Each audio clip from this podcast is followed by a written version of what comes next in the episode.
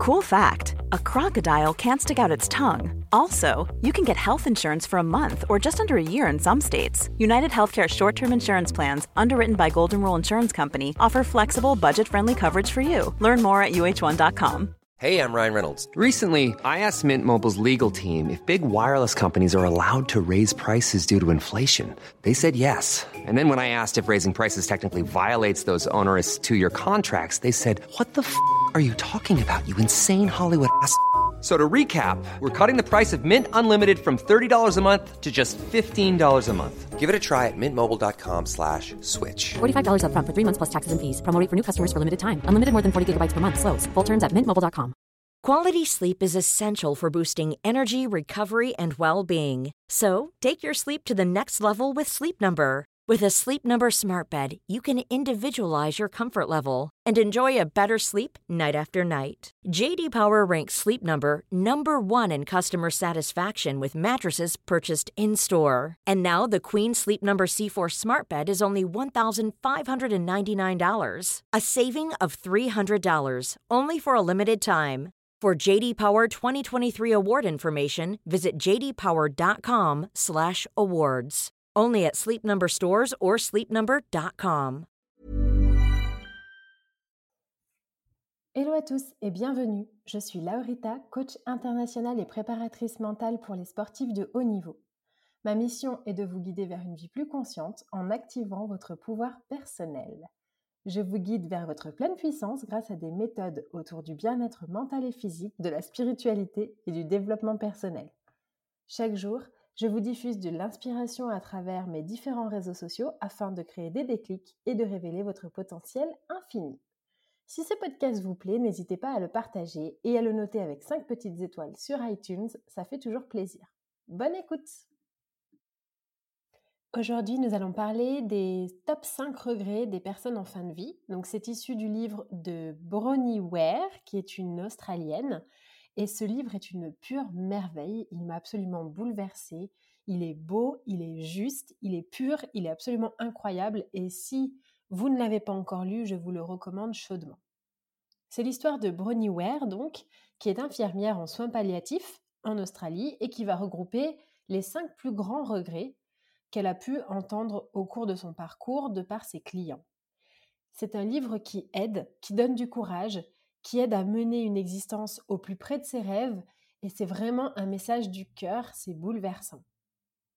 Ce livre, il rappelle à quel point chaque rencontre est un trésor, à quel point on apprend de l'autre, et à quel point il est nécessaire de vivre en restant centré dans son cœur. Donc aujourd'hui, j'ai envie de vous dire, souvenez-vous des gens qui ont croisé votre chemin, souvenez-vous des gens que vous avez rencontrés, des vidéos sur Internet que vous avez pu voir, des leaders qui vous ont inspiré, des amis, des amis passés, de vos ex, parce que ces gens ont forcément croisé votre chemin pour une bonne raison. Donc aujourd'hui, on va se concentrer sur les cinq regrets des personnes en fin de vie, et je vais vous donner évidemment, comme toujours, des clés pour ne pas avoir les mêmes regrets qu'eux lorsque vous serez sur votre lit de mort. Oui, c'est un podcast très gai aujourd'hui. Premier regret, j'aurais préféré vivre ma vie pas celle que les autres espéraient que je vive. Donc tout au long de sa vie, il est tentant de respecter les règles édictées par d'autres, par la société et par les conventions sociales. Et alors là, on parle de l'habillement au parcours professionnel en passant par le modèle familial et les loisirs. Et il est souvent beaucoup plus facile et beaucoup plus confortable de se fondre dans le moule que de laisser cours à ses propres aspirations. Mais c'est un tort. Celui-ci, c'est le regret le plus commun dû au choix qu'on a fait ou qu'on n'a pas fait, généralement les gens réalisent quand leur vie touche à sa fin et qu'ils jettent un regard clair sur leur existence que de nombreux projets qu'ils avaient en tête n'ont jamais été réalisés par peur du regard des autres, par peur du jugement des autres, etc. La plupart des gens n'ont pas réalisé la moitié de leurs rêves et vont mourir en ayant conscience que c'est trop tard. Pourquoi? Parce que quand on a besoin d'approbation, quand on a peur de ce que vont penser les autres, eh bien, on s'empêche de vivre. On est des animaux sociaux et on a besoin d'appartenir à un groupe. C'est l'un de nos besoins fondamentaux en tant qu'être humain. Sauf que voilà, appartenir à un groupe en se faisant tout petit est clairement une atteinte à votre authenticité. J'aimerais vous renvoyer au podcast sur le syndrome du grand coquelicot si vous ne l'avez pas encore écouté. Je vous le mettrai dans les notes. Il vous aidera à ne plus vivre votre vie en fonction des autres, mais en fonction de vos objectifs de vie. Tomber malade est certainement une manière de dissoudre l'ego. Il y en a plein d'autres, hein, bien sûr, mais celle-là, c'est une des manières les plus radicales. Parce que quand on tombe malade, la dignité tombe aux oubliettes quand on est en phase terminale. Et alors, alors que l'ego est dissous, apparaît la vraie nature, la simplicité et l'authenticité. Dans ce livre, Brony explique que la souffrance qu'elle avait acceptée des autres était en fait leur propre souffrance qu'ils rejetaient sur elle. Ça, je ne cesse de vous le répéter dans ce podcast. C'est le cas pour tout le monde. D'accord? Les personnes agressives, incisives, critiques, humiliantes sont en réalité surtout et avant tout malheureuses. Les gens heureux ne traitent pas les autres de cette manière. Oui, mais alors, si vous avez étouffé votre propre lumière en réponse à une critique ou une remarque, ou à la peur du regard des autres, peut-être que vous n'avez simplement qu'alimenté la souffrance de l'ego d'un autre au détriment de l'extinction du vôtre. Je vous laisse méditer là-dessus. Je vais vous raconter l'histoire que raconte Brony dans son livre, c'est l'histoire de Bouddha. Un soir, quelqu'un arriva en hurlant vers lui, et lui, Bouddha, resta imperturbable. Tout le monde lui a demandé Mais comment tu fais pour être imperturbable alors que cette personne vient clairement te gronder, t'engueuler? Comment tu fais? Et il a répondu par une question. Si quelqu'un vous offre un cadeau et que vous décidez de ne pas l'accepter, alors à qui appartient ce cadeau? Eh bien, évidemment, le cadeau appartient au donneur. Et c'est la même chose avec les mots que les gens déchargent injustement sur vous, avec leurs opinions, avec leur tu n'y arriveras pas ou tu es égoïste de partir à l'étranger, blablabla. Ce conseil, cette histoire a été clairement révélatrice pour moi. Pour éviter d'avoir ce premier regret, vous allez devoir apprendre à reconnaître la souffrance sous les masques que portent les autres. Donc les masques de la colère, de la frustration, de l'agacement, de la méchanceté, et comprendre qu'elle n'a absolument rien à voir avec vous. Donc si vous vivez votre vie par peur de vous affirmer, de briller plus fort, j'ai envie de vous dire arrêtez dès à présent. Si vous n'osez ne plus porter de soutien-gorge, si vous n'osez pas partir à l'étranger, si vous n'osez pas créer votre entreprise, si vous n'osez pas embaucher un coach en nutrition ou bien couper les ponts avec quelqu'un, faites-le. Le jugement des autres n'est que le jugement qu'ils portent sur eux-mêmes. Deuxième euh, regret, j'aurais dû travailler moins. Ce regret, apparemment, il a été exprimé davantage par les hommes que par les femmes, mais néanmoins, je pense qu'à notre époque, ça peut être le cas dans les deux sexes.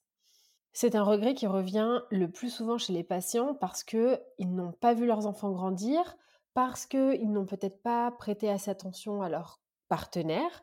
Et là, j'ai encore une fois envie de vous dire, n'attendez pas qu'il soit trop tard, parce que si vous avez choisi de faire votre vie avec quelqu'un, ou si vous avez choisi vos amis, qui est la famille aussi qu'on se choisit, eh bien, le but, c'est aussi de passer du temps avec eux et passer moins de temps au travail.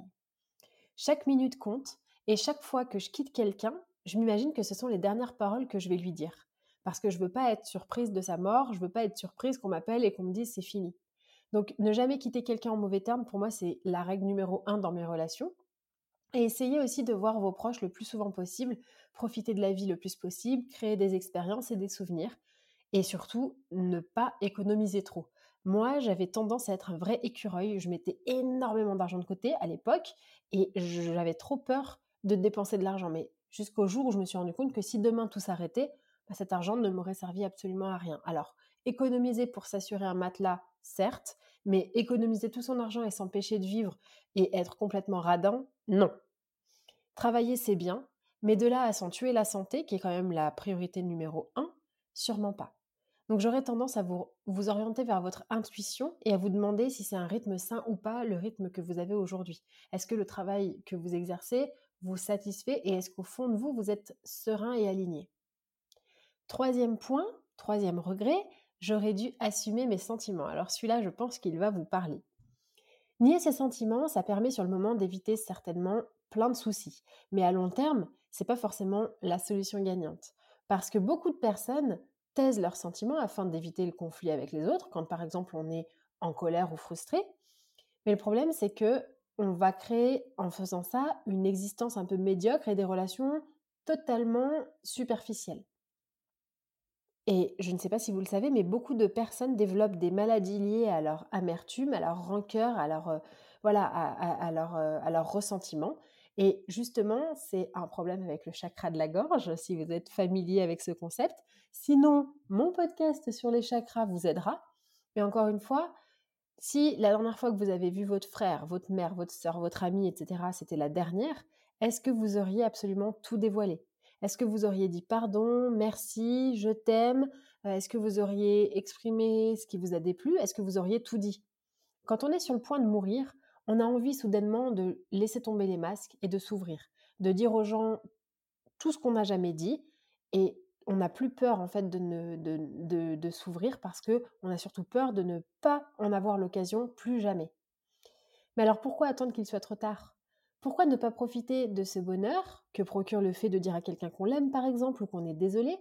Est-ce par pudeur ou par ego Encore une fois, rien n'est éternel. Ne vaut-il pas mieux vivre des relations pleines de sens et saines, quitte à parfois s'apercevoir qu'elles ne sont qu'à sens unique, et du coup continuer son chemin, plutôt que de vivre des relations superficielles parce qu'on a peur de connaître la vérité? Ensuite, nous avons le regret j'aurais dû rester proche de mes amis. Souvent, les patients en phase terminale ne réalisent pas forcément ce que eux pourraient apporter à leurs vieux amis et surtout ce que les vieux amis pourraient leur apporter.